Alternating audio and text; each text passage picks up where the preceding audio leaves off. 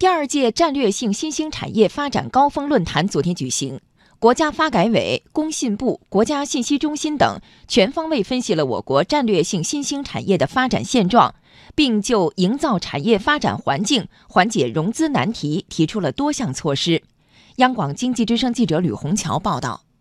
二零零八年到二零一七年的十年时间，我国战略性新兴产业平均每年带动 GDP 增长超过一个百分点，可以说立下了汗马功劳。在关键技术和前沿技术研发应用方面，战略性新兴产业发展成效显著。比如，新一代信息技术中有太空量子通信技术，高端装备领域有国产大飞机 C 九幺九等。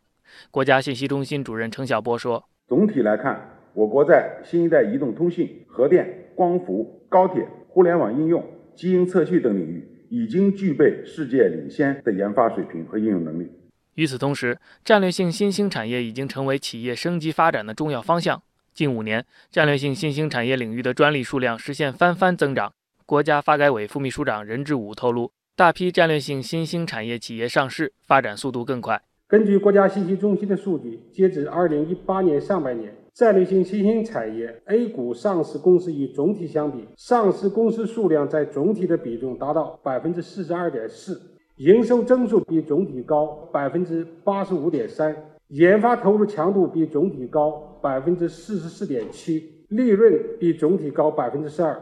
当然，我国战略性新兴产业面临的问题和困难也显而易见，比如自主创新能力不足、创新生态还不完善、发展效率不高、区域发展不平衡等。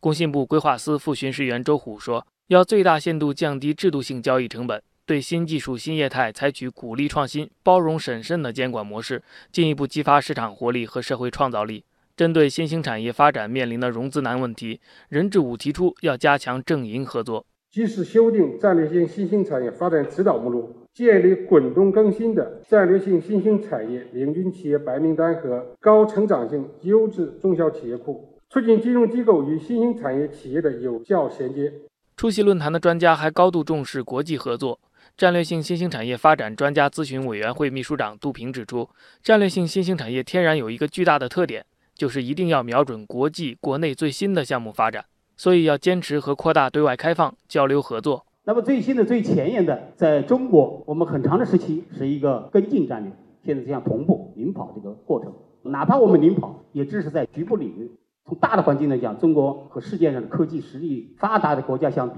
还有很大的距离，所以我们还必须坚持这个开放的国际交流合作环境。